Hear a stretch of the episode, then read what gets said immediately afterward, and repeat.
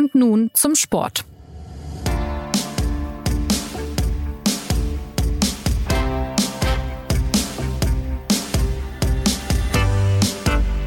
Herzlich willkommen zur neuen Folge des SZ Sport Podcasts. Beim Rückblick auf 2020 war die Rede von einem ungewöhnlichen Sportjahr und schon wieder trifft es zu. Natürlich vor allem deshalb, weil die Corona-Pandemie so viel beeinflusst, verändert und geprägt hat. Aber der Sport hat versucht, sich zu arrangieren mit dieser anhaltend ungewöhnlichen Situation und so gab es tatsächlich eine Reihe von herausragenden Ereignissen, auf die mehr oder weniger rein sportlich geblickt werden kann.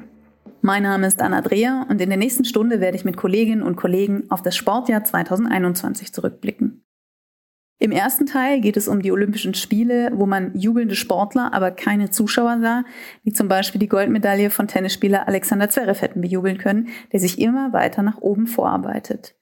Und es geht um die stärkere Thematisierung von mentaler Gesundheit von Spitzensportlern und das Aufarbeiten von Missbrauch und Übergriffen.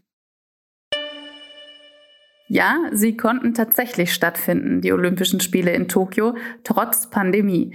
Athleten aus der ganzen Welt reisten an, nur Zuschauer durften keine dabei sein. Selbst die Japaner mussten von draußen zugucken. Sportliche Höchstleistung gab es auch so, viele emotionale Momente, aber beim Gedanken an Olympia steht nun doch wieder mehr der sportpolitische Aspekt im Fokus, vor allem mit Blick auf die nächsten Spiele 2022 in Peking. Darüber spreche ich jetzt mit dem SZ-Sportchef Claudio Cartunio. Hallo Claudio. Ja, hallo Anna. Du warst in Tokio, äh, es ist jetzt schon eine Weile her, aber wenn du dich zurückerinnerst, wie war es dort, ein Sportereignis im XXL-Format während der Pandemie? Was hast du, was hat auch die Sportwelt daraus mitgenommen, wo sich absehen lässt, dass Corona uns wahrscheinlich noch weiter begleitet? Tja, wie war es jetzt? Ähm, man hat natürlich immer also mal die subjektiven Erinnerungen ähm, an die Ereignisse und Entscheidungen, bei denen man selber auf der Tribüne war. Ähm, das war jetzt bei mir viel Schwimmen, ähm, Handball, Tischtennis, Freiwasserschwimmen. Aber das ist natürlich immer sehr subjektiv geprägt. Ähm, ich glaube, was man schon sagen kann, ist, dass es, ähm, dass es schon skurril einem sehr, sehr oft vorkam, dass da unten im Moment gerade das größte Handballspiel der letzten vier Jahre stattfindet ähm, als Olympiafinale, aber es sind nicht mehr Leute in der Halle als ähm, ja 30 Journalisten und vielleicht noch ein paar Teamkollegen. Ähm, also das hat alles überlagert letztendlich. Ja, ähm, da das konnte, da konnte man sich auch so gut wie nie davon freimachen. Ich fand in der Schwimmhalle ging es noch, weil da waren ähm, zum Teil 200, 300 ähm, Sportler einfach immer auf der Tribüne gesessen. Die haben so eine ganz angenehme, so eine ganz angenehme Hintergrundstimmung gemacht. Da konnte man manchmal noch ein bisschen ausblenden, ähm, dass, ähm, dass eigentlich die Halle, was Zuschauer angeht, leer ist. Aber ansonsten war es, war es oft ganz, ganz außergewöhnlich. Ähm, man dachte damals tatsächlich wahrscheinlich noch, ähm, das wird es nicht mehr geben. Ähm, jetzt hoffen wir mal, dass es äh, Sommerspiele in der Form tatsächlich nicht mehr gibt. Ähm, 2024 in Paris. Ähm, aber klar, du hast es gesagt, ähm, die Winterspiele in, in äh, Peking stehen kurz vor der Tür und ähm, das wird dann, sagen wir mal, die verschärfte Version davon werden. Ähm, was man mitnehmen kann, ich glaube, das Testregime, was die Japaner da ausgerollt haben und die Akribie, mit der sie verhindert haben, dass das ähm, ein Superspreader-Event wird. Da muss man am Ende sagen, es hat funktioniert, obwohl es in, noch in einem freiheitlich-demokratischen Rahmen stattfand. Ähm, also, Aber man hört raus, es, es hat sich ein bisschen wie Überwachung angefühlt. Oder ein bisschen kann man wahrscheinlich streichen es hat sich schon wie Überwachung angefühlt, aber noch wie nachvollziehbare und, ähm, und notwendige Überwachung. Also für uns hat es ja bedeutet, dass wir ähm, vorher schon mit zwei speziellen PCR-Tests nur einreisen durften und dass wir dann die ersten fünf Tage täglich getestet wurden und ab dann alle vier Tage. Ähm, das wurde irgendwann eine Routine. Man ging da im, äh, im Dachgeschoss des Pressezentrums einfach ein bisschen Spucke abgeben. Am nächsten Tag hat man sein Ergebnis im Intranet äh, nachlesen können. Das hat wunderbar funktioniert. Wenn man nicht im Pressezentrum war, selbst an der Ruderstrecke oder beim Freiwasserschwimmen oder in der Tischtennishalle, man konnte überall ähm, sich schnell testen, selbst testen. Ähm, das war in fünf, fünf Minuten erledigt. Und man hatte aber das Gefühl, dass das alles irgendwie äh, mit rechten Dingen zugeht. Und es hat auch, es gab natürlich die berüchtigten Fälle in der olympischen Blase. Es waren Sportler betroffen, es waren Journalisten betroffen, aber es hielt sich im Rahmen und man hatte jetzt nicht das Gefühl, die Japaner waren Gastgeber und ähm, zum Dank hinterlässt äh, die Welt sozusagen das Virus in einem so großen Umfang, dass man sagt, meine Güte, was hat man den Japanern da angetan? So war es nicht, sondern oft war es dann auch so, dass es dann japanisches Servicepersonal war, das letztendlich das Virus auch in die Blase eingeschleppt hat. Ähm, Kioskverkäufer oder Reinigungskräfte oder so, die haben zu Hause geschlafen, sind dann gekommen, sind positiv getestet worden, haben aber in der Regel jetzt dann nie so viele Leute angesteckt, dass man sagen musste, das war jetzt etwas anderes, mhm. als in der Gesellschaft sowieso stattgefunden hat und in der Stadt mhm. zu dieser Zeit. Und das ist halt jetzt schon die Frage, wie, das wird in, in China natürlich ganz anders sein. Da ist es jetzt, sind die Leute, die da in, äh, im Februar arbeiten, zum Teil jetzt schon äh, irgendwie ähm, nicht mehr im, im Alltagsleben präsent, sondern die werden, oder nicht vielleicht nicht jetzt schon, aber mit Sicherheit einige Wochen vorher, ja, dass man einfach sagt, alle, die irgend, in irgendeiner Weise mit Olympia Kontakt haben werden, die werden da vorher in Quarantäne sein, die werden nachher in Quarantäne sein. Es wird eine ganz andere Form der Abschottung. Ähm, auch da kann man noch sagen, okay, wenn es nötig ist, um so Olympische Spiele zu organisieren, ist es ja vielleicht noch okay. Nur dann kommt natürlich ähm, der Aspekt dazu, dass du halt einfach ähm, nicht weißt, was kommt da ähm, auch auf dich zu im Bereich der Repression und so. Ja, also es ist völlig unkontrollierbar letztendlich. Das ist ja auch die große Angst, die viele haben, auch Sportler, auch Sportfunktionäre, die da jetzt hinfliegen, dass sie sagen, ähm, droht uns da möglicherweise auch strategisches Positiv getestet werden. Dass sowas ja, als Vorwand also, äh, genannt wird. Ja, dass man halt einfach sagt, also das ist eine Angst, die in, in Sportlerkreisen ähm, kursiert, dass man sagt, wenn man sich mal für ein Halbfinale qualifiziert hat, ähm, was dann irgendwie nicht so willkommen ist, hat man dann am nächsten Tag den Positivtest an der Backe. Ja, also nimmt nimmt ähm, so ein Regime wie das Chinesische, dem einfach sehr, sehr viel zuzutrauen ist, dann auch auf sportliche Entscheidungen Einfluss? Oder werden Leute, werden missliebige äh, äh, Besucher, Journalisten oder wie, wie auch immer möglicherweise äh, positiv getestet und können dann gar nicht berichten? Es mag ganz viel Paranoia da, dabei sein. Hältst du das für wahrscheinlich? Ich kann es nicht einschätzen, ehrlicherweise. Ich kann nur wahrnehmen, dass es diese Angst gibt und dass viele, also dass auch unsere, auch unsere China-Korrespondenten da nichts ausschließen. Ja, aber ich bin da viel zu weit weg ähm, von der politischen, von der politischen Lage in China, um das ähm, jetzt für wahrscheinlich oder für unwahrscheinlich halten zu können. Ich finde es nur, es steht auch schon für was, dass man das für möglich hält. Ja, das erzählt auch schon sehr viel, in welcher Stimmung diese Olympischen Winterspiele jetzt stattfinden werden. Beim Thema Olympia landet man unweigerlich ja auch von den Sportlerinnen, die ja eigentlich im Mittelpunkt stehen sollten, beim Internationalen Olympischen Komitee mit seinem Chef Thomas Bach. Äh, alles für die Athleten propagiert er ja gerne und jetzt hat sich doch ähm, auch abseits der teils umstrittenen Vergabe der Spiele schon deutlich gezeigt, dass das nicht so wörtlich genommen wird. Am Beispiel der chinesischen Tennisspielerin Peng Shuai, was den Fokus noch mehr auf die Spiele 2022 in Peking legt. Da waren wir ja gerade auch schon dabei, das zu besprechen. Kannst du diesen Fall kurz skizzieren für diejenigen, die ihn nicht mitbekommen haben sollten und dann erklären, warum das Verhalten des IOC hier besonders fragwürdig ist.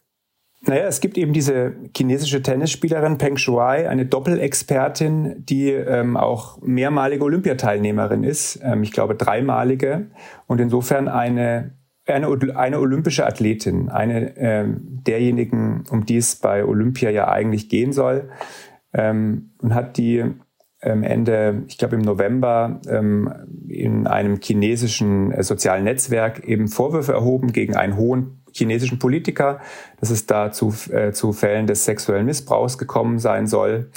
Ähm, diese äh, Einträge sind sofort gelöscht worden und Peng Shuai war danach verschollen. Und das hat natürlich für eine große ähm, ja, für Ängste in der Tennisszene ges gesorgt. Ähm, und es hat sich dann so eine, ähm, so eine ähm, Kampagne entwickelt, auch vor allem eben in den sozialen Netzwerken, wo ist Peng Shuai, die so groß wurde, dass sich die offiziellen Stellen auch in China ähm, die, die Politik dazu verhalten musste. Ähm, und dann tauchte Peng Shuai eben wieder auf und ähm, meldete sich in äh, Statements.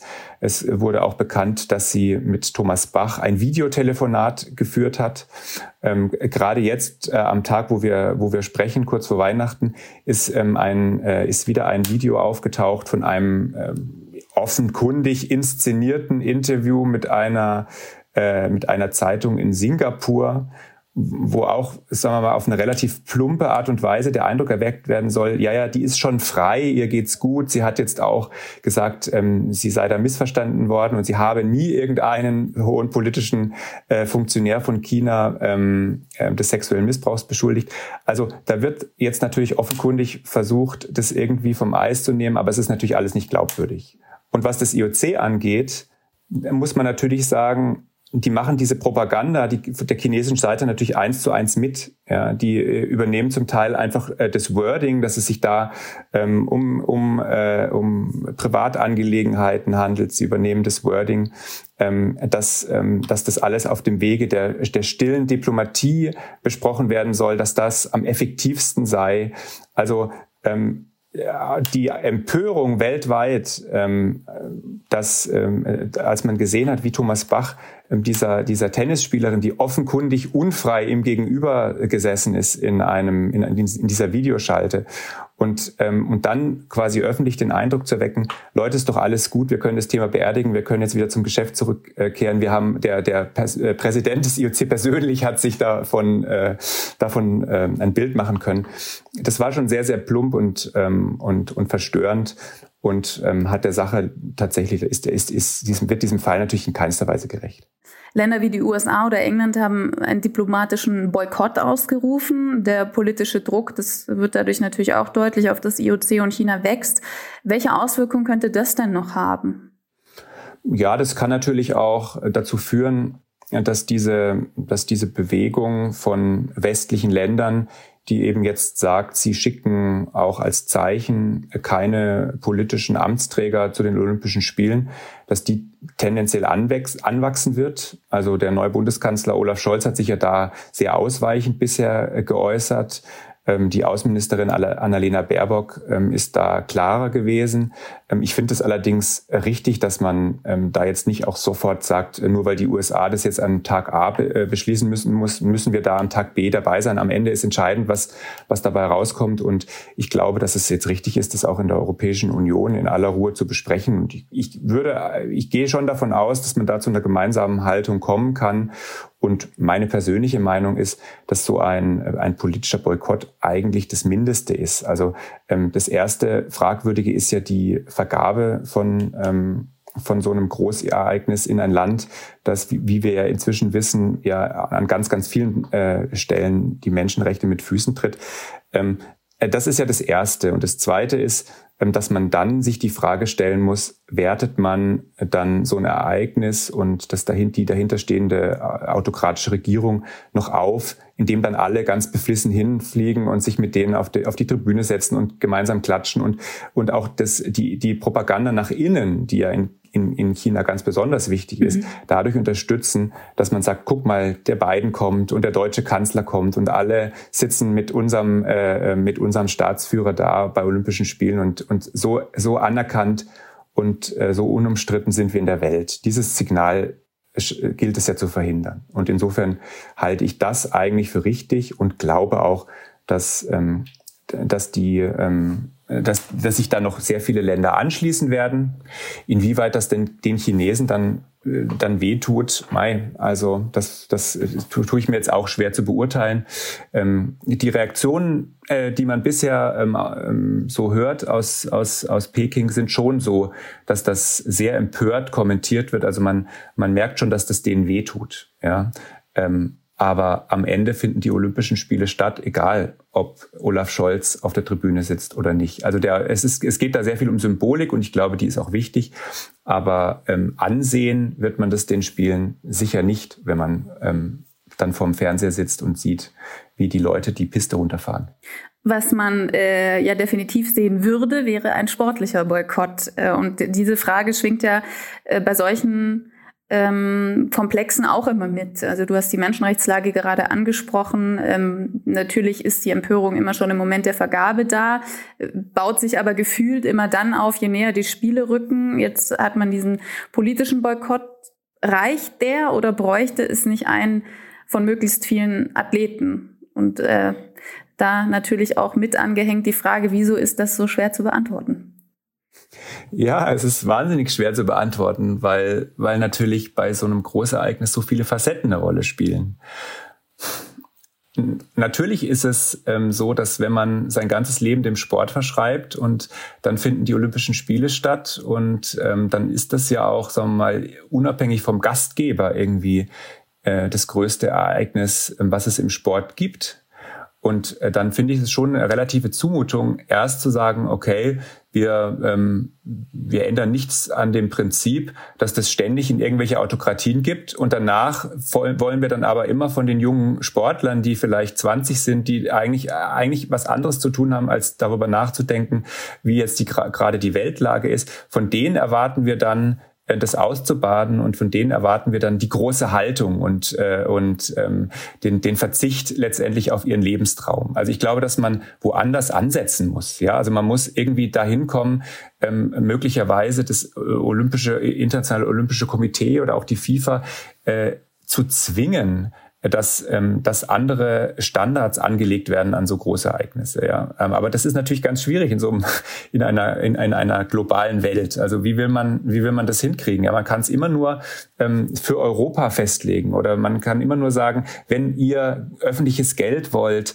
äh, dann müsst ihr das und das und das gewährleisten. Aber die sind ja frei, die können ja entscheiden. Wir machen das in Katar, wir machen es in China und dann muss man immer im nächsten Schritt sich dazu verhalten. Ja, und ähm, ich finde, immer zu sagen, so wie es der Sport tut, äh, Boykotte bringen ja nichts. Also das können wir von Anfang an ausschließen. Das finde ich auch schwierig. Ja, ja. Ähm, zu sagen, ne, wir, wir, wir gehen alles mit. Ja, also ähm, meinetwegen ein, ein Ausrichterland äh, kann zwei Wochen vorher äh, noch irgendwie im Nachbarland einmarschieren und wir fahren trotzdem hin, weil Boykotte bringen nichts. Also irgendwo ist die Grenze, ja, das, dies, aber da ist hat natürlich auch jeder seine eigene Schmerzgrenze. Ich finde, das ist in China letztendlich schon sehr, sehr weit ähm, ähm, letztlich über der Grenze, was da in Hongkong, Taiwan, mit den Uiguren und so weiter passiert.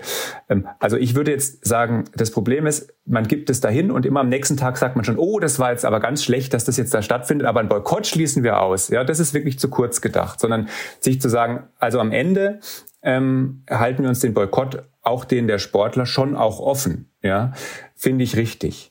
Aber ähm, ja, also immer zu sagen, jetzt, jetzt haben wir China, dann haben wir Katar, dann haben wir das nächste, müssen wir jetzt alles boykottieren, ist auch schwierig. Ja, also ähm, der an, man müsste eigentlich woanders ansetzen. Ja. Im Tennis hat der Weltverband der Frauen ja aber gezeigt, dass äh, schon auch andere Konsequenzen gezogen werden könnten. Also die WTA hat ihre Turniere in China ausgesetzt und damit ja durchaus ein, ein sehr wirkungsvolles Zeichen gesetzt, weil den Aspekt haben wir jetzt noch nicht so genannt, sonst äh, ufern wir wahrscheinlich aus, aber es sind ja immer auch viele wirtschaftliche Interessen mit verbunden. Genau, deshalb ist es auch ziemlich respektabel. Ähm, nun ist das, ähm, ist die WTA natürlich ein bisschen ein Sonderfall, weil es sich ähm, explizit eben auch um eine Organisation handelt, die äh, gegründet wurde, um den, Fra das, den Frauensport ähm, zu fördern und das Frauentennis irgendwie weltweit zu fördern. Und wenn dann eine aus der WTA-Familie plötzlich noch dazu im Kontext sexueller Missbrauch plötzlich von der Bildfläche verschwindet, ist da, sagen wir mal, ähm, die moralische Latte möglicherweise höher als beim IOC, was irgendwie diesen ganzen, ja auch ähm, diese, diesen Background jetzt nicht so hat. Ja, ähm, dazu kommt mit Sicherheit, dass die WTA einen amerikanischen Chef hat, ähm, und ähm, auch Alternativen.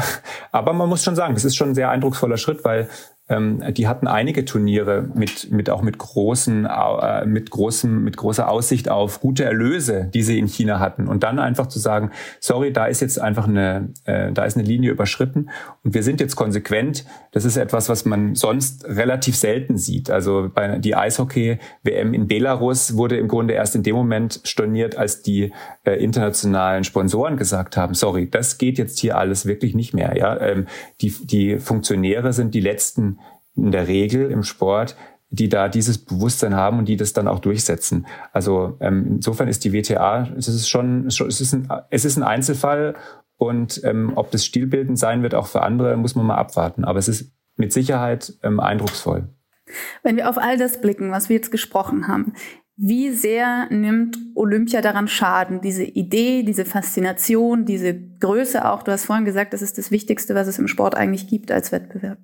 Ja, ich glaube, dass Olympia in manchen Teilen der Welt Schaden nimmt. Ähm, zum Beispiel in unserem Teil der Welt. Was man ja daran merkt, ähm, dass ähm, sich hm, keine Stadt mehr findet, in der eine Bevölkerungsmehrheit dafür ist, Olympische Spiele hier auszutragen. Und das ist ja etwas, was, was nicht nur in Deutschland, sondern auch in der Schweiz, in Schweden, in anderen Ländern ähm, zu beobachten ist.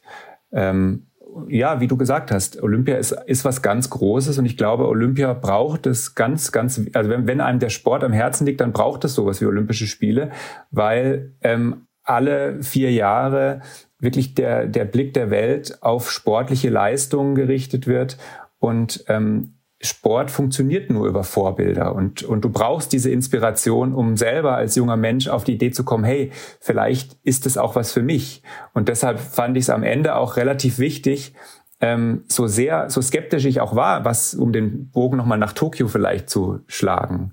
Ähm, wir waren am Anfang wirklich sehr, sehr skeptisch, ob das, ob das wirklich den Japanern zumutbar ist, dass sie die ganze Welt beherbergen, aus den Gründen, die ich genannt habe. Ne? Am Ende kommen alle, bringen das Virus mit und die Japaner bleiben dann damit zurück und, und ähm, am Ende ist es nicht so gekommen. Es war, ähm, es war natürlich skurril. Es hat unglaublich viel Geld gekostet aber es war zumindest kein, kein schlimmes Superspreading-Event. Und insofern habe ich dann die Haltung schon verstanden, auch der einzelnen Verbände, der, der Athleten, die gesagt haben, für uns war das total wichtig, dass das stattgefunden hat.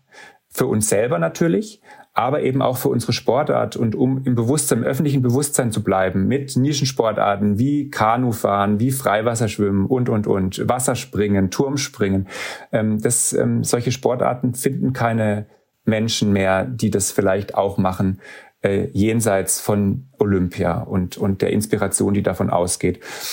Ja, und inwieweit, inwieweit jetzt ähm, der junge Sportler, der sich jetzt ähm, im Winter äh, vor das Fernsehen setzt und äh, Snowboarden cool findet und die äh, und ähm, und Skifahren eindrucksvoll findet oder sagt, das mit dem Biathlon finde ich spannend, ob ja, also inwieweit der ähm, diese, diese zweite Ebene ähm, in jederzeit auch präsent hat und sagt, meine Güte, das findet in China statt. Ähm, da, da, dafür sind zig Menschen umgesiedelt worden. Es sind Menschen im Gefängnis. Ähm, man kann seine, frei, seine Meinung nicht frei äußern. Tja, das ist ein bisschen schwer zu sagen, ja. Also da muss man sich schon sehr mit dem Gesamtereignis Olympia auseinandersetzen, ähm, um das so als, als, ähm, als Problem wahrzunehmen. Aber ich glaube, was man schon insgesamt merkt, ist, dass so diese Faszination nicht mehr da ist, weil sich, ähm, weil sich das natürlich schon doch auch irgendwie rumgesprochen hat und weil man es den Spielen anmerkt, dass sie, dass sie nicht mehr auf dieser auf dieser unschuldig emotionalen Ebene einen erreichen können, sondern es schwingt die ganze Zeit irgendwas anderes mit. Und ähm, das ist nötig. Also man kann jetzt nicht sagen, komm, lass uns das alles mal ausblenden in China. Der Sport ist ja so schön. Aber es nimmt natürlich auch was von der Faszination. Und ich glaube, dass das dass das die Menschen schon merken und dass man das an Einschaltquoten und an dem, wie, ja, wie präsent Olympische Spiele, ja, im Alltag und ähm, in den Unterhaltungen und im Bewusstsein der Leute ist, dass da, dass das nicht mehr so ist, wie es früher war. Und das hat sicher auch damit zu tun. Hat sicher auch andere Gründe, aber es hat sicher auch damit zu tun. Welche Diskussionen 2022 bei den Spielen in Peking präsent sein werden, das können Sie natürlich dann auch in der SZ lesen. Und äh, wir sind selber gespannt, wie sich das noch entwickelt. 2024 finden Spiele in Frankreich statt, 2026 in Italien. Vielleicht ist da ja dann vor allem der Sport wieder im Fokus. Vielen Dank dir, Claudio, für deine Einschätzung. Gerne. Über Schwächen reden Athletinnen und Athleten meist ungerne, zumindest öffentlich, weil die Konkurrenz ja davon profitieren könnte. Auch 2021 aber ist aus einer vermeintlichen Schwäche eine Stärke geworden, weil sich mehr SportlerInnen zu mentalen Belastungen und dem Umgang mit Leistungsdruck äußern und dafür gelobt werden und ihnen Respekt gezollt wird. Und immer mehr finden auch den Mut, sich öffentlich zu äußern, wenn Grenzen auf teils unfassbare Weise überschritten worden sind, wie bei sexuellem Missbrauch. Wie der Sport damit umgeht, ist nun unser Thema und ich begrüße Saskia Leite. Hallo Saskia. Hallo. Gerade sind die Olympischen Spiele Thema gewesen. In Tokio gab es vor allem zwei Athletinnen, die auch abseits ihrer sportlichen Leistungen im Fokus standen. Die Japanerin Naomi Osaka, auf die wir beim Thema Tennis noch zu sprechen kommen, und die US-Turnerin Simone Biles. Nach einer Disziplin hatte sie den Teamwettbewerb beendet wegen mentaler Probleme. Das gab es in der Form oder in der öffentlichen Form, glaube ich, so bei Olympischen Spielen noch nie. Welche Auswirkungen hatte das denn auch auf die Wahrnehmung von Sportlern, dass so eine wirklich herausragende Athletin diesen Schritt gegangen ist? Ja, also es hatte schon auf jeden Fall eine, eine große Auswirkung. Es war eine starke Botschaft, sage ich jetzt mal, an, an andere Sportler, wenn jemand wie sie halt sagt, ich nutze jetzt meine Bühne, wobei ich jetzt auch nicht weiß, ob das jetzt der, der Hauptantrieb ihrer, ihres Handelns war, das ja eher nicht, aber klar, Simone Biles hat die, hat die größte, größte Bühne der Turnerin und fast alle Athletinnen da in Tokio. Und wenn sie sagt, ähm, meine mentale Verfassung ist mir jetzt das Wichtigste, dann ähm, war das für die anderen auch schon so ein Zeichen zu sagen, okay, starkes Statement und ähm, das ist eigentlich was, worauf ich vielleicht auch gerne achten würde und dem ich auch mehr Gewicht geben möchte. Ähm, man hat das auf jeden Fall gemerkt, dass in den Pressekonferenzen auch abseits des Turns, ähm, egal ob es bei der Leichtathletik war oder beim Schwimmen, Sportler darauf angesprochen wurden und ja, dann auch sich dazu geäußert haben, was so jetzt vorher eigentlich nicht der Fall war.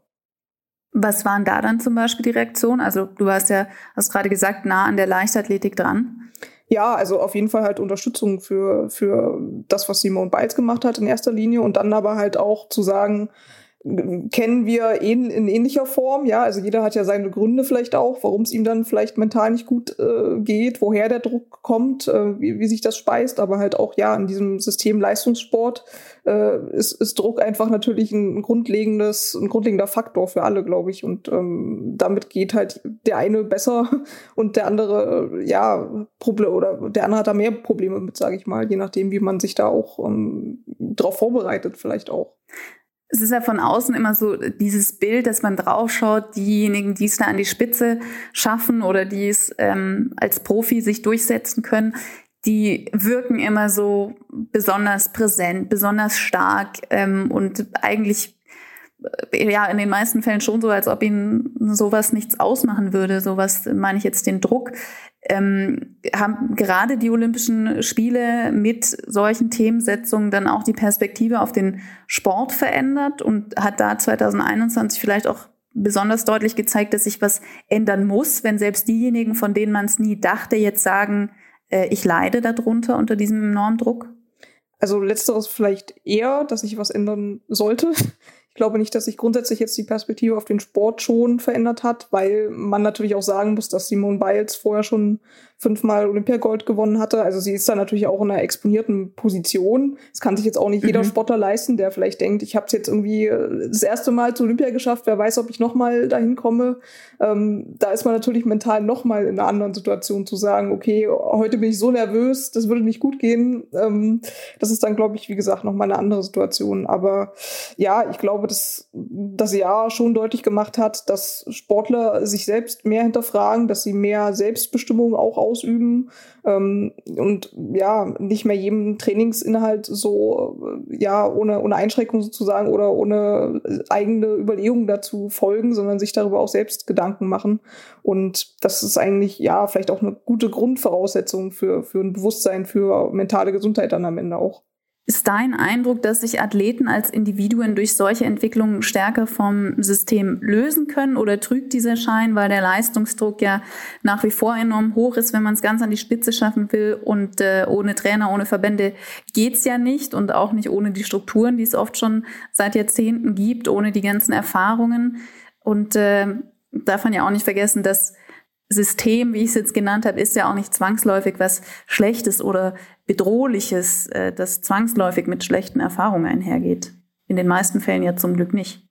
Also ich glaube, vom System Leistungssport an sich wird man sich nicht lösen können. Das, die besten Sportler holen die Medaillen, das war immer so und wird auch immer so sein. Ähm, es ist halt ein bisschen so die Frage, wie du als Individuum da mitbestimmen kannst und wie sich der Weg, wie man zu den Medaillen kommt, vielleicht auch ändern kann und wie der sich anpassen lässt und welche Rolle eben dann auch der Athlet dabei äh, spielt. Also ja, wie ich schon gesagt habe, dass man halt, wie gesagt, sich eigene Gedanken macht, ähm, wenn man merkt, man kommt in, in irgendeiner Weise nicht weiter. Es muss ja auch nicht immer nur mental sein, es kann auch Es kann auch das grundlegende Training sein, ja. Da gibt's auch Beispiele aus der deutschen Leichtathletik, ähm, wo sich dann auch Alexandra Burkhardt, die äh, Sprinterin, dann überlegt, dass sie vielleicht auch einfach mal einen anderen Sport teilweise auch immer über die Winterpause dann ausprobiert und so, um da auch wieder neue Reize zu setzen und so weiter. Und ja, solche. Die jetzt, äh, um das einzufügen, wer das nicht weiß, äh, Anschieberin im Bobsport ist. Genau. Und genau, die hat halt vorher auch schon ähm, immer mal solche, solche Ausflüge gemacht, aber jetzt ist es, glaube ich, der, das anschaulichste Beispiel.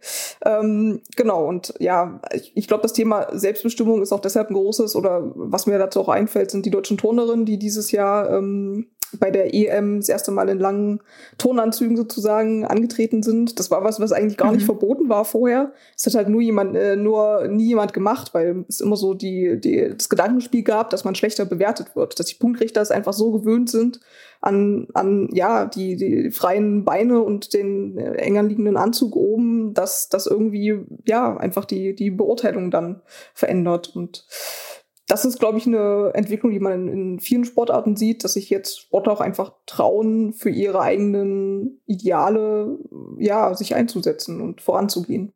Hast du das Gefühl, Verbände und Funktionäre begrüßen das uneingeschränkt? Da müsste man sich, glaube ich, jetzt die Fälle im Einzelnen angucken. Also beim Turnen war es ja direkt auch vom Verband gestützt, sage ich jetzt mal. Ja, also wie gesagt, im Prinzip wurde da ja auch nichts Verbotenes gemacht. Da ist einfach ähm, ja eine eine Regel, die so schon angelegt war, an, angewandt worden von den Sportlerinnen und sie sind halt dann in langen Hosen geturnt. Ähm, ich weiß, mhm. dass es zum Beispiel bei ähm, Olympia eine US-Kugelstoßerin gab, die bei der Siegerehrung die, die Arme überm Kreuz, äh, überm Kopf gekreuzt hat und was jetzt erstmal ja kein großartiges politisches Statement ist, aber es war halt ihr Gruß sozusagen an äh, auch Leute, die unter mentalen Problemen äh, leiden und äh, LGBT-Community hat sie damit noch irgendwie gegrüßt und so weiter und so fort und dann gesagt, ja, wenn mich der US-Verband rausschmeißen will, dann soll er es machen oder auch Olympia, wenn sie mir meine Medaille wegnehmen wollen, dann sollen sie es machen, so ungefähr. Ähm, mhm. Aber da gab es jetzt auch keinen keinen größeren Gegenwind. Jedenfalls weiß ich davon nichts. Wenn wir beim Turn sind und bei Simone Biles, Ihr Name wird ja jetzt auch immer verbunden bleiben mit dem furchtbaren Missbrauchsskandal um den ehemaligen Turnarzt Larry Nassar. 2021 ist jetzt die Entscheidung ergangen, dass dessen Opfer eine Entschädigung von 380 Millionen US-Dollar zugesprochen bekommen. Die wiederum muss der US-Verband zahlen. Da hatten hunderte Turnerinnen geklagt, denen jetzt zumindest finanziell eben diese Gerechtigkeit auch widerfahren ist. Ähm, gleichzeitig sollen Maßnahmen ergreift werden, gleichzeitig sollen Maßnahmen ergriffen werden, um die Sicherheit künftig besser zu gewährleisten. Zeigt das auch nochmal stellvertretend, dass sich jetzt was verändert, dass im Bewusstsein was angekommen ist, dass es eben eine Änderung braucht bei den bisherigen Strukturen oder ist da die Beispielkraft begrenzt, weil eben nicht alle Verbände vielleicht dieses Bewusstsein haben oder auch die Möglichkeiten haben? Also ich glaube schon, dass es, dass es eine Symbolwirkung hat, ähm, da wurde ja dann auch relativ viel Aufarbeitung geleistet und immer mehr Betroffene, die sich ja auch gemeldet haben, weil sie gesehen haben, es kommt auch an, ja, es wird, es passiert jetzt tatsächlich was, das, das kommt irgendwie an die Öffentlichkeit, es wird weiter verfolgt. Ähm, da wurden auch entscheidende Posten neu versetzt im, äh, neu besetzt im Verband und so weiter. Ähm, Trotzdem hat man halt auch gesehen, die Aufarbeitung dauert halt immer noch an. Also es gab ja auch im, im Oktober, äh, saß Simone Biles mit anderen Turnerinnen nochmal noch mal in einem Gericht, wo sie äh, dem FBI sozusagen ähm, schwere Vorwürfe gemacht haben, dass die damals ähm, auch ihre, ihre Vorwürfe nicht äh, ernst genommen haben und damit dann auch mhm. dazu beigetragen haben, dass dieses System Missbrauch weiter bestehen konnte.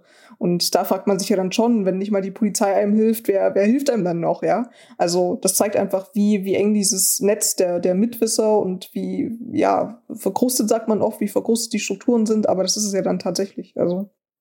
Das zeigt ja auch der Fall der Tennisspielerin Peng Shuai, über den wir vorhin im Olympiathemenblock gesprochen haben. Also wie die Mühlen der Macht wo leider in den meisten solcher Fällen malen, sobald sich Athletinnen und Athleten zu Missbrauchsfällen welcher Art auch immer und welcher Dimension auch immer äußern. Ist das jetzt aber vielleicht doch auch ein spezieller Fall in der Konstellation China, hochrangiger Politiker involviert, bevorstehende Olympische Spiele? Oder steht das doch symptomatisch dafür, dass es weiterhin einfach extrem viel Mut und Überwindung kosten wird, sich zu wehren? Ähm, ich glaube, es ist beides sogar. Also es ist natürlich schon ein spezieller Fall in China, dass da jemand äh, von der Bildfläche verschwindet, wenn er diese Vorwürfe erhebt. Aber es ist natürlich liegt ganz klar auch in den, in den Strukturen des, des Vereinssports. Die Kultur des Vereinssports ist einfach so, dass du dort Barrieren hast, die man erstmal durchbrechen muss, wenn man sagen, wenn, wenn man sich äußern will, dazu, was einem passiert ist. Also du hast halt mhm. einfach ein extremes Vertrauensverhältnis zu deinem Trainer. Das ist auch einfach eine, eine Grundlage des Machtmissbrauchs. Also du öffnest dem, dich dem ganz anders und, und legst ihm sozusagen ja als Kind so, so es fängt ja meistens, es, es fängt ja meistens in der Jugend an eigentlich so dein, dein Leben in die Hand, sage ich jetzt mal. Ähm, oder mhm. bist da ja unkritisch mehr oder weniger. Das ist ja auch im, im Turnen dann oft der Fall gewesen. Was sind Berührungen, die noch zulässig sind, was nicht? Ne? Da machst du dir als Kind jetzt erstmal wahrscheinlich nicht, nicht so viele Gedanken darüber, gerade wenn du jemandem vertraust. Und ähm, dann hast du halt auch eine ganz große Abhängigkeit. Das sind halt Leute, die entscheiden über Kaderzugehörigkeiten und über deine Karriere, wenn es dann halt in, in die Jugend, äh, ins Jugendalter geht. Und du hast es halt oft so, dass das Vereinsleben auch einfach so ein enges äh, Familienleben tatsächlich schon sein kann. Also das ganze Familien, mhm. Bruder, Schwester im selben Verein. Am Wochenende backt die Mutti noch Kuchen, wenn da das Fußballspiel ist und äh, keine Ahnung, Papa pfeift oder ja irgendwie hängen dann alle mit drin und ähm, so stützen sich, so, so kennt man ganz viele Familien in dem Verein und alle sind befreundet mhm. und der Trainer, der Tolle und so weiter. Also da ist es dann schon oft sehr schwer, ähm, ja, nicht das Gefühl zu haben, da, derjenige ist sowieso unantastbar. So, das ist, glaube ich, ein großes Problem. Was müsste denn da jetzt vor allem noch getan werden? Was müsste passieren, damit man solche Strukturen eben durch, doch durchbrechen kann auf irgendeine Weise? Ja, das ist natürlich eine, eine große Diskussion. Du kannst es in dem Sinne erstmal aus dem Sport heraus selber nicht durchbrechen. Also ähm, wie, wie, gesagt, die Strukturen sind da. Das hat auch die, die ganzen Missbrauchsfälle in der katholischen Kirche. Das hat, das ist ja in einem ähnlichen, ja, einer ähnlichen Abhängigkeit sozusagen, äh, die da stattfand und weshalb es halt aus der Kirche mhm. heraus selbst nicht funktioniert hat. Deshalb braucht man halt ähm, diese unabhängigen Stellen, die Anlaufstellen sein können, wie es halt jetzt auch von den Athleten Deutschland ähm, nach vorne gebracht wird. Ähm, mhm. Genau, und was auch in Deutschland entstehen soll, also so ein Zentrum für Safe Sport, wo man halt einfach sich als, als Kind einfach äh, weiß, das ist die Stelle, an die ich mich wenden kann. Gleichzeitig ist natürlich im Sport selber, ähm, gibt es auch Präventionsmaßnahmen, gibt es auch ähm, ja, Positionierung sozusagen, sage ich mal. Also da ist das schon auch ein Thema seit zehn Jahren und länger. Das ist nicht so, dass sich der deutsche Sport da keine Gedanken gemacht hat. Ähm, also alle Vereine müssen, müssen und Verbände müssen halt auch ähm, ja, Personen benennen, die sozusagen sich um, um dieses Thema kümmern und Ansprechpartner sein sollen und mhm. ähm, so eine Charta unterschreiben, dass sie halt gegen, sich gegen jede Art von sexualisierter Gewalt aussprechen und so weiter. Ne? Und das ist auch alles vernünftig und richtig, aber wie gesagt, um wirklich ernsthaft Aufarbeitung und, und Angebote ähm, für Anlaufstellen bieten zu wollen, braucht man das außerhalb des Sports halt auch. Aber dass Athleten Deutschland jetzt eben bekannt gegeben hat, so eine Anlaufstelle aufbauen zu wollen, um, um Gewaltopfer und Missbrauchsopfer im Spitzensport besser zu unterstützen oder ja dann auch besser zu schützen, das zeigt ja, dass das, was bisher da war, noch nicht reicht. Genau, also es gab es ja bisher nicht. Ähm, wie gesagt, du hast bisher nur diese Anlaufstellen im, im Sport selber. Dann wird dieses Zentrum für Safe Sport, das ist nochmal ein bisschen was anderes als die Anlaufstelle, die die Athleten Deutschland jetzt akut anfassen. Das ist halt ihr Angebot, weil sie merken, das Thema ist so akut. Ähm, wir, wir kriegen selber irgendwie von, von Leuten ähm, ja, Meldungen, die sich, die uns sagen, was ihnen passiert ist und so weiter. Und es gibt halt dieses, dieses Zentrum für Safe Sport noch nicht. Deswegen bieten wir so eine Überprüfungsstelle. Das ist sozusagen der Gedanke. Ähm, ja, aber wie du sagst, also es ist tatsächlich im, im, Sport bisher, was da ist, reicht noch nicht. Und es wird auch vom Sport selber noch viel nötig sein, sozusagen auch diese Strukturen ein bisschen aufzuweichen. Und selbst wenn der Trainer mit deiner Mutti äh, befreundet ist, ähm, hast du trotzdem, ja, zählt dein, zählt dein Wort sozusagen, ja. Wenn man sich fragt, wie bisher solche Fälle ablaufen, also was passiert mit Menschen, die was melden, in welche Richtung geht das, da müssen wir ja gar nicht unbedingt ins Ausland gucken. In Deutschland gibt es ja auch Fälle, die bekannt geworden sind. Im November zum Beispiel wurde ein Strafbefehl gegen den früheren Freischwimmbundestrainer Stefan Lotz beantragt, dem sexueller Missbrauch von Schutzbefohlenen vorgeworfen wird. Äh, Sportlerinnen hatten ihm das vorgeworfen und äh, das gemeldet. Daraufhin ist ermittelt worden. Was lässt sich denn da von, wie dieser Fall lief und ähm, welche Konsequenzen das jetzt auch hatte, ablesen, wie dringlich es vielleicht auch nötig ist, dass sich was ändert und ähm, wie es bisher eben äh, ja abgelaufen ist, wenn Sportlerinnen oder Sportler solche Übergriffe gemeldet haben? Ja, also es, es ist eigentlich ein Fall, der exemplarisch zeigt, dass Aufarbeitung von sexualisierter Gewalt aus den Vereinen oder Verbänden heraus im, im Zweifel halt nicht funktionieren kann. Also es gab 2010 schon mal ein Verfahren gegen Stefan Lorz wegen ähnlicher Vorwürfe. Ähm, die äh, Schwimmerin damals hat die Vorwürfe dann zurückgezogen. Ähm, trotzdem häuften sich danach halt immer mehr solche Fälle und er konnte halt immer weiter als, als Bundestrainer arbeiten und ist dann ähm, Anfang dieses Jahres als, als Trainer zurückgetreten. Also der Spiegel hatte halt die, die Vorwürfe von weiteren zahlreichen Schwimmern sozusagen öffentlich gemacht. Ähm, und da eigentlich auch sehr gut das, das Vereinsleben in Würzburg beschrieben. Also da ist halt einfach der, mhm. der Name Lords ein, ein, ein großer, generell in Würzburg. Ähm, da hängen alle irgendwie miteinander äh, zusammen und da ist eine große Verbundenheit untereinander und so mhm. diese Kultur des Unterdrucksetzens und wie gesagt, eine Schwimmerin meldet sich und, und äh, erhebt Vorwürfe, dann wird aber vielleicht wieder Druck auf sie, auf sie ausgeübt oder die Eltern sogar vereinnahmt. Ähm, ja, und manipuliert und also das ist schon wirklich ein, ein großes Netz von ähm, ja, Mitwissern so, oder naja, Mitwissern will ich es vielleicht nicht nennen, aber ein großes Netz von Personen, die, die zusammenhalten, sage ich mal. Ne? Und ähm, mhm. da hat sich halt dann gezeigt, dass, dass es dann halt sehr schwierig ist, da rauszukommen. Und es gab auch Ansprechpartner im, im Deutschen Schwimmverband dafür. Also es gab ein, ein Protokoll, das auch befolgt wurde. Die, ein, ein Fall wurde auf jeden Fall gemeldet und auch an den DOSB weitergegeben und so weiter. Das konnte dann irgendwie juristisch nicht weiterverfolgt werden, aber ja, da ist halt alles so ein bisschen in sich, in sich äh, verborgen geblieben, sage ich mal, bis, bis dann halt die neuen ähm, Vorwürfe bekannt geworden sind. Was ja auch immer zeigt, dass so ein Vorfall nicht vergessen wird von der Öffentlichkeit, zumal wenn Leute in ihren Funktionen bleiben, von denen Verfehlungen schon gemeldet worden sind. Der Sport hat ja also auch äh, eigentlich allein deshalb schon ein großes Eigeninteresse daran, dass sich was ändert, auch von sich heraus, also aus dem Innern heraus des Sports, um solchen Fällen vorzubeugen. Ja, also ohne die Öffentlichkeit äh, wäre das Interesse wahrscheinlich geringer tatsächlich, ähm, weil das natürlich auch immer so ein bisschen dazu kommt, man will sich diesem Thema nicht so großartig versch verschreiben, vielleicht schon, aber das nicht so öffentlich tun, weil man natürlich damit auch dann immer zugibt, in unseren Vereinen passiert sowas. Aber genau das, mhm. also es passiert ja trotzdem, ja. Ähm, und genau das ist ja das auch, was Betroffene ähm, sexualisierter Gewalt immer im Nachhinein dann noch traumatisierend oder verletzend auf jeden Fall finden, dass man halt versucht, so zu tun, als, als gäbe es das nicht, als hätte es das nicht gegeben. Und da ist, glaube ich, ein, ein großer Punkt, wo man in der Zukunft dann auch ansetzen kann. Dann hoffen wir, dass 2022 im Zeichen dieser Arbeit steht, damit möglichst wenige Athletinnen und Athleten künftig unter Missbrauchsfällen zu leiden haben. Vielen Dank dir, Saskia, für diesen Rückblick auf 2021 und 2022 reden wir dann hoffentlich darüber, was alles schon getan werden konnte. Das hoffe ich auch.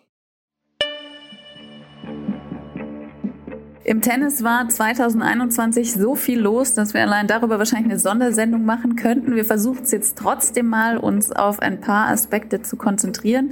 Wir, das heißt bei diesem Thema, dass noch US-Korrespondent und Tennisexperte Jürgen Schmieder zugeschaltet ist. Hallo Jürgen.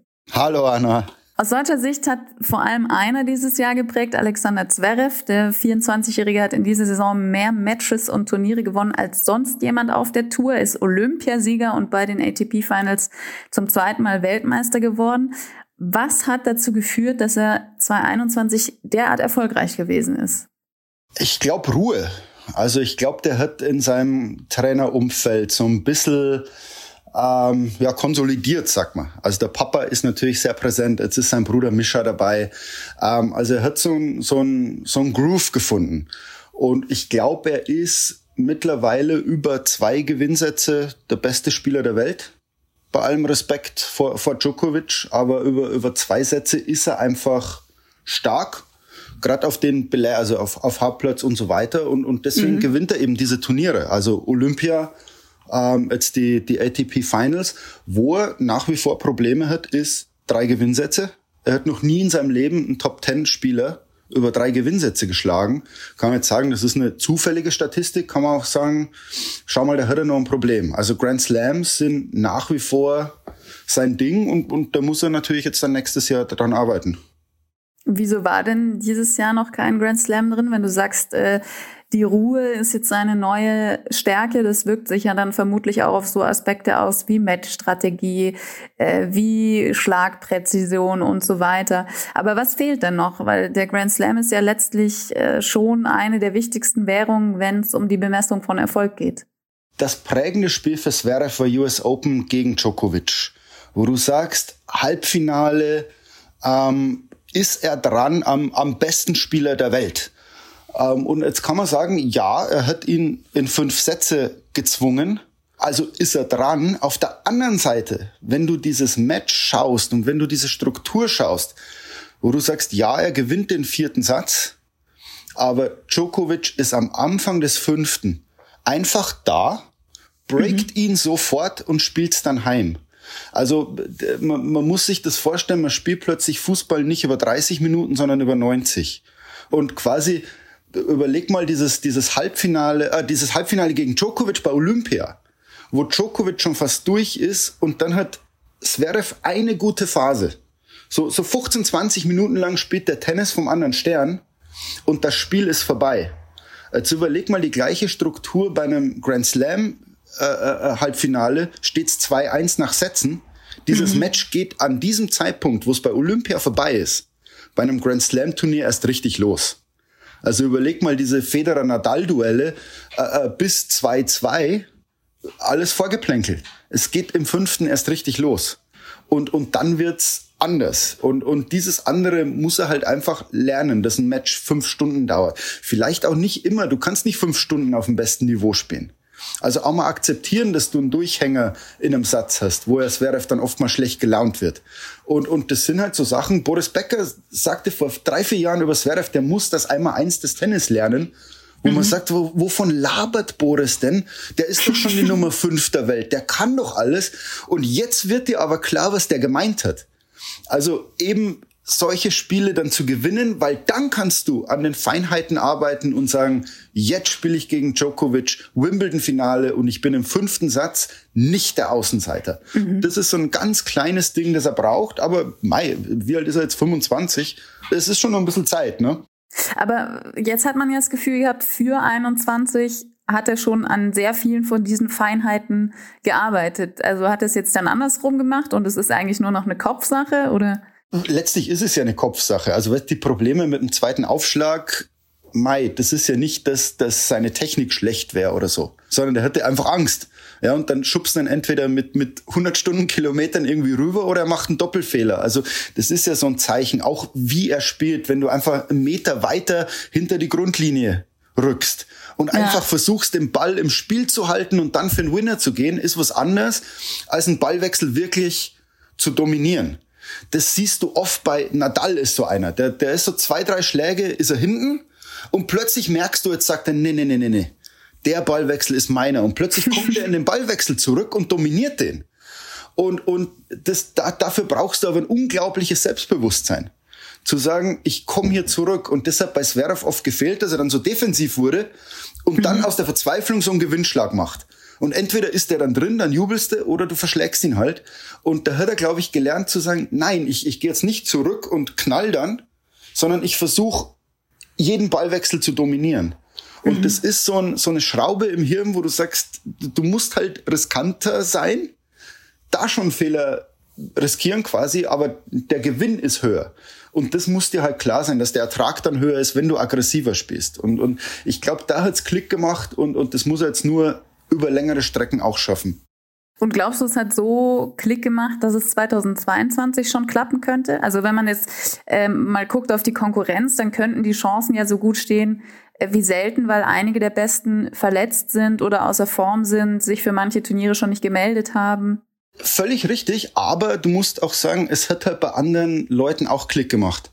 Also allen voran Medvedev, der mhm. unfassbares Tennis spielt. Der ich ich habe den in Indian Wells mal beim Training zugeschaut, drei Stunden lang trainiert der, wie der mit seinem Trainer redet. Also der hat so richtig Spaß. Und, und ich glaube, man sieht da jetzt diese Veränderung. Also Djokovic ist, glaube ich, immer noch die klare Nummer eins. Wahrscheinlich auch bei drei von vier Grand Slams nächstes Jahr der Favorit. Mhm. Federer, Nadal, warten wir mal ab. Aber ich glaube, es ist ein Irrglaube, wenn man sagt, wenn diese großen drei weg sind, dann gewinne ich alles. Weil es kommen Leute nach wie Medvedev. Ich glaube, der ist unter den, unter diesen Next Ones schon am weitesten. Dann hörst du Tsitsipas, der, der langsam durchdreht, wenn er nicht einen Grand Slam gewinnt. Also da merkt man, der wird richtig böse irgendwie. Du hast Berrettini, du hast Rublev, ähm, und dahinter kommen die ganzen jungen äh, äh, Hurkacz, Sinner, kommen ja auch schon nach, Alcaraz. Also es ist nicht automatisch garantiert, dass Zverev fünf, sechs Grand Slam Turniere gewinnt. Also Zverev ist nicht der Einzige, der eine Entwicklung durchmacht. Und, und es wird spannend im Männertennis, weil ich glaube, dass wirklich fünf, sechs, sieben Leute nächstes Jahr Grand Slams gewinnen können. Also wo man wirklich sagt, denen traut man es doch zu. Man sieht es ja auch schon auf dem Ranking. Also du hast gerade schon gesagt, Djokovic ist äh, deutlich die Nummer eins und dann kommt eine Reihe von Namen, die noch vor ein paar Jahren nicht auf dem Radar waren. Also Medvedev ist Nummer zwei, Zverev ist Nummer drei, Stefanos Tsitsipas Nummer vier, Andrei Rublev fünf, dann mit Rafael Nadal, einer der alten Garde wieder, ist gerade Nummer sechs. Und bis man zum Beispiel einen Roger Federer findet, muss man inzwischen der war natürlich verletzt und ist auch schon 40 Jahre alt, darf man nicht vergessen, aber der ist jetzt gerade Nummer 16. Und äh, da sieht man ja, dass sich schon eindeutig was verschoben hat zwischen dieser sogenannten Next Generation und den Big Three.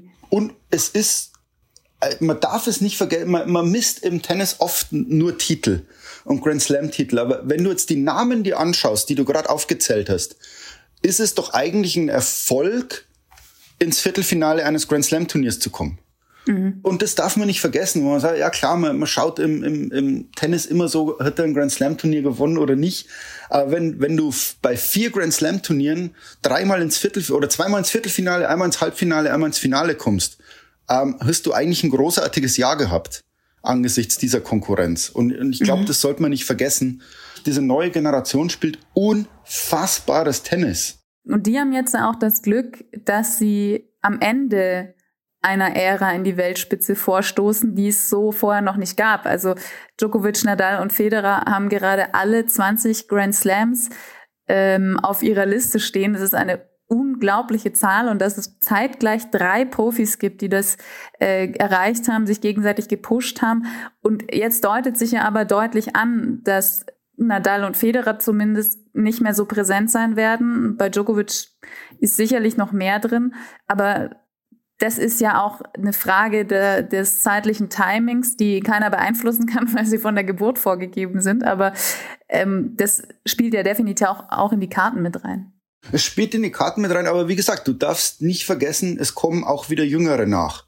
Also, wie gesagt, es ist ein Irrglaube zu sagen, wenn die großen drei weg sind, gewinne ich alles. Mhm. Also ich glaube, Zverev saß bei, bei US Open vor dieser Pressekonferenz, wo er, wo er dann so sagte, na ja, also wenn die dann weg sind, dann, dann werden halt Tsitsipas, Medvedev und ich die Grand Slams untereinander aufteilen. Mhm. Ähm, ich glaube, so einfach wird's nicht. Mhm. Wo man dann sagt, nein, es wird keine, ich glaube nicht, dass es nur neue Ära von nur drei Spielern geben wird. Wo man dann sagt, Tsitsipas, Zverev und, und Medvedev sondern mhm. schau dir diese jungen Sinner, Alcaraz, äh, Hurkacz, schau dir die an, die können auch wissen, wenn die sich zwei Jahre entwickeln, glaube ich, kommen wir eher zurück, so wie es Mitte der 90er war. Mhm. Wo du sagst, ah, schau mal, Boris Becker gewinnt äh, in den 90ern. Also er hat in den 80ern vier Grand Slams, glaube ich, gewonnen, in den 90ern nur zwei. Und dann hast du Courier, der ein bisschen was gewinnt. Du hast Agassi, du hast also so viel Kafelnikov, wo du sagst, jeder, jeder von denen gewann eins bis vier Grand Slams. Und, und so, glaube ich, wird's wieder, dass sich wirklich sieben, acht, neun Leute äh, um, um Grand Slam-Turniere zanken. Und das finde ich, bei allem Respekt vor den großen Dreien, so toll diese Ära war, ich find's besser, wenn es acht, neun gibt, äh, die sich so um die Grand Slams streiten. Da freue ich mich jetzt drauf. Zverev also womöglich der nächste deutsche Grand Slam-Sieger oder wahrscheinlich und vielleicht sogar 2022 stellt sich in der Steffi Graf und Boris Becker Nation natürlich immer auch die Frage, wie stehen die Deutschen insgesamt da, Männer wie Frauen? Schlecht. Wirklich schlecht. Also ich, ich war, wenn man so bei den Grand Slam Turnieren ist, schaut man ja, wer ist denn von den Deutschen so dabei? Dann mhm. schaut man so ein bisschen aufs Alter und dann schaut man auch mal aufs Juniorenturnier. Mhm. Und jetzt, wenn du sagst, schau mal bei den Frauen, diese, diese goldene Generation der vier tollen Frauen. Ja, Görges hat aufgehört. Lisicki, glaube ich nicht, dass die nur irgendwo mal hinkommt. Angie Kerber ist jetzt, geht jetzt, reitet zu dem Sonnenuntergang entgegen. ja, aber die spielt gut, die hat gut gespielt dieses Jahr. Aber jetzt, wenn du schaust, schau mal, gibt's eine 20-jährige Deutsche, von der man wirklich sagt, die kann ganz, ganz groß rauskommen? Nö. Und auch beim Juniorenturnier, wenn man da schaut, ähm, sehr viele aus Osteuropa, sehr viele aus China. Und, und Riley Opelka sagte das auch, look at the juniors, look at their nationalities. Wenig Amerikaner. Spanier, ja, sehr viel, sehr viel Italiener, aber Deutsche, puh. Und bei Männern hast du jetzt Zverev, der aber so ein Sonderfall ist, finde ich. Also der ist halt ins Tennis reingeboren. Mhm. Das ist jetzt kein Produkt des Deutschen Tennisbundes, ne? Mhm. Also der, der ist ja, und jetzt schau mal bei Männern, Kohlschreiber wird jetzt irgendwann mal aufhören. Das sind tolle Tennisspieler, äh, die wir haben, die jetzt am Davis Cup gespielt haben. Aber wo, wo ist denn jetzt einer, von dem man sagt, dem würde ich einen Grand Slam-Sieg zutrauen? Ja, Nenad Struff ist gerade Nummer 51 der Welt, Dominik Köpfer Nummer 54. Das sind die beiden nächsten Deutschen, die auf äh, Zverev folgen. Und Struff ist 31 und Köpfer 27. Also ist jetzt auch nicht mehr die, neu, die, die nächste junge, junge Generation sozusagen. Und ich finde aber, es muss kein schlechtes Zeichen sein, weil wenn man, wenn man sich so anschaut, was man heutzutage tun muss, um Tennisprofi zu werden. Also schau dir den Weg von Coco Gauff an, auch von Naomi Osaka. Äh, wenn du mit im Alter von acht Jahren, acht, wir reden, zweite Klasse, das ist zweite Klasse, zieht diese Frau von USA nach Nizza um. Also Coco Gauff, um bei Muratolu zu trainieren. Mhm. Mit acht Jahren wechselst du den Kontinent, um Tennisprofi zu werden. Also mhm. wir haben doch mal, als Messi von, von Argentinien zu Barca kam mit elf oder zwölf, sagten wir doch, das ist viel zu früh. Mhm. Im Tennis ist so ein Umzug völlig normal. Also du ordnest dein Leben vom Alter von acht Jahren komplett dem Tennissport unter, um Profi zu werden. Mhm. Ist das ein glücklicher Mensch? Also schaut euch mal Coco Gauff an, wenn die spielt äh, wie die wirkt und schau mal auf die Eltern, wie die in der Box hocken. Ähm, ein glückliches Leben, glaube ich, ist es nicht. Und, und da muss man vielleicht schon sagen, also vielleicht ist es sogar vernünftig, äh, dass wir aus Deutschland keinen Tennisprofi rausbringen, weil ich stelle es mir nicht als glückliche Jugend vor in, in diesem Sport. Also Tennis ist, puff. Also mich wundert's nicht, dass Leute wie Naomi Osaka nach so einem Triumph irgendwann mal sagen, es geht nicht mehr. Ich mag nicht mehr. Ich höre auf.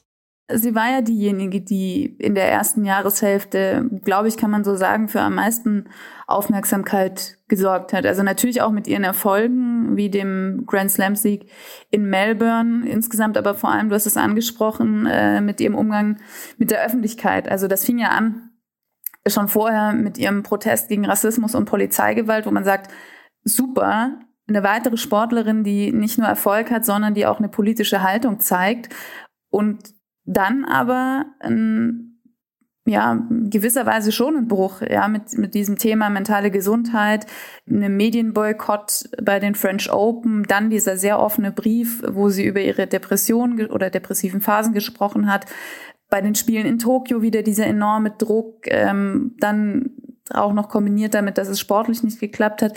Wie, wie ist das denn alles einzuordnen? Sie hat dieses Thema ja erst so richtig auf den Radar gebracht und sich damit aber natürlich eigentlich noch mehr Aufmerksamkeit, wenn sie ja eigentlich äh, nach dem Gegenteil sucht. Man, man, man redet sich das halt oft schön oder man sagt dann oft, hab dich doch nicht so, weil, weil du natürlich ein privilegiertes Leben führst als Profisportler, der sehr, sehr viel Geld verdient. Ja, mhm. also jemand, der, der so ein bisschen um seine Existenz kämpft und, und versucht, irgendwie ein Auskommen zu finden in einem normalen Beruf, der sagt natürlich, erhöb dich nicht so, du verdienst 20 Millionen im Jahr, ähm, bist reich, berühmt und so weiter. Ähm, und, und ich glaube, das ist der falsche Ansatz. Es ist eine Krankheit. Also wenn es dir mental nicht gut geht, ist es so, als würdest du dir einen Knöchel brechen. Und mhm. so müssen wir das akzeptieren. Wenn jemand aus dem Turnier rausgeht, weil er sich die Hand gebrochen hat, sagen wir alle, okay, der ist verletzt. Wenn aber jemand sagt, ich kann gerade nicht, so wie Simone Biles, die sagt, ich kann bei Olympia nicht antreten, weil ich habe die Yippies oder die Twisties oder wie, wie sie sagte, dann müssen wir als Gesellschaft sagen, ja, das ist eine Verletzung. Und, und dann müssen wir irgendwie dazu kommen, was führt zum Handbruch, haben wir ja auch analysiert. Warum bricht eine Hand oder warum reißt ein Kreuzband? Und genauso müssen wir kommen, was passiert denn im Profisport gerade?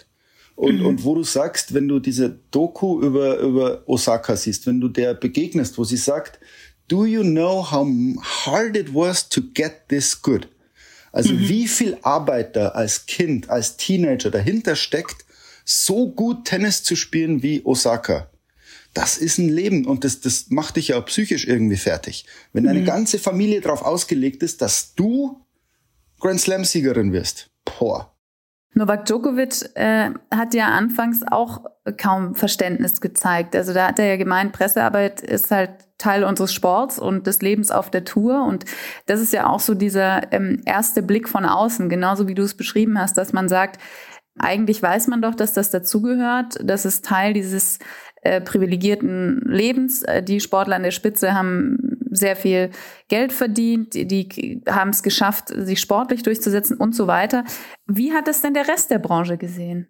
Mit allen Tennisspielern, mit denen ich mich unterhalten habe, ähm, die sagen, natürlich kannst du es nicht öffentlich zeigen oder du willst es nicht öffentlich zeigen, weil wieder, dann würde die ganze Welt erfahren, dass du schwach bist. Mhm. Oder dass dein Selbstbewusstsein nicht da ist. Aber wenn die, wenn das Diktiergerät aus ist, mit dir reden, heißt es plötzlich, naja, es war ganz schön einsam in so einem Hotelzimmer. Ich weine mhm. da schon häufig. Weißt du eigentlich, was das bedeutet, wenn du von jedem Turnier mit einer Niederlage abreißt? Mhm. Also wenn du kein Turniersieger bist, selbst wenn du immer ins Halbfinale oder so kommst, der letzte Moment bei einem Turnier ist eine Niederlage. Mit der fährst du heim und fährst zum nächsten Turnier. Das musst du auch verarbeiten. Und, und das sagen schon, wenn das Diktiergerät aus ist, viele, dass sie ähnlich fühlen wie Osaka. Also sich so getrieben fühlen, dass sie Pressekonferenzen nicht mögen, dass sie lieber so ein Eins zu eins Gespräch hätten, wo man mhm. interessant gefragt wird. Und, und dass der ganze Zirkus sie schon nervt. Und mhm. ich glaube, das ist bei anderen Sportlern genauso. Also dieses Mental Health äh, ist, ist ganz, ganz wichtig und man muss da, glaube ich, ganz sensibel ran und, und auch mal so ein bisschen Verständnis zeigen, weil uns geht's doch genauso. Wir sind auch nicht jeden Tag gut drauf. Was, was glaubst du denn, wie, wie 2022 dann die Tennisbranche insgesamt darauf reagieren wird oder damit umgehen wird? Weil der Druck wird ja nicht weniger. Der wird gleich bleiben. Also schau mal, bei, bei den Frauen ist es ja noch schlimmer als bei Männern, finde ich. Da hast du, glaube ich, zwölf 13, 14, 15 Spielerinnen, die ein Grand Slam Turnier gewinnen können und man schaut dann immer auf die Sieger, aber man muss irgendwo auch mal so einen Blick auf die auf die Verliererinnen werfen. Also so Karolina Pliskova, eine der besten Spielerinnen der Welt, aber gewinnt halt kein Grand Slam Turnier. Also wie wie geht's der irgendwann mal? Und und dadurch, dass wir so sehr in Titel und Triumphen messen, äh, vergisst man oft die, die dann so abseits stehen und einfach zehn Jahre lang toll sind, aber in unseren Augen ja nichts gewinnen oder ewiger Zweiter, wo man sich so denkt, ewiger Zweiter, wer von uns ist denn Zweiter auf der Welt in dem, was man tut? Und man, man, aber dieser Zweite fühlt sich schlecht. Ich wäre, also wenn ich der zweitbeste Journalist der Welt wäre, äh, müsstest mich mit dem Lasso einfangen. Und bei Sportlern heißt, du bist der ewige Zweite. Also dieses Gefühl, glaube ich, muss man aus dem Sport rauskriegen, dass immer nur der mit dem Pokal glücklich sein darf, sondern Kyrios sagte das ja, hey, I'm not Federer, aber ich bin glücklich, ich verdiene gutes Geld. Der ist gerade die Nummer 90 der Welt und sagt, but I'm happy. Ein, ein schöneres Schlusswort hätten wir, glaube ich, nicht finden können. Vielen Dank dir, Jürgen. Danke dir.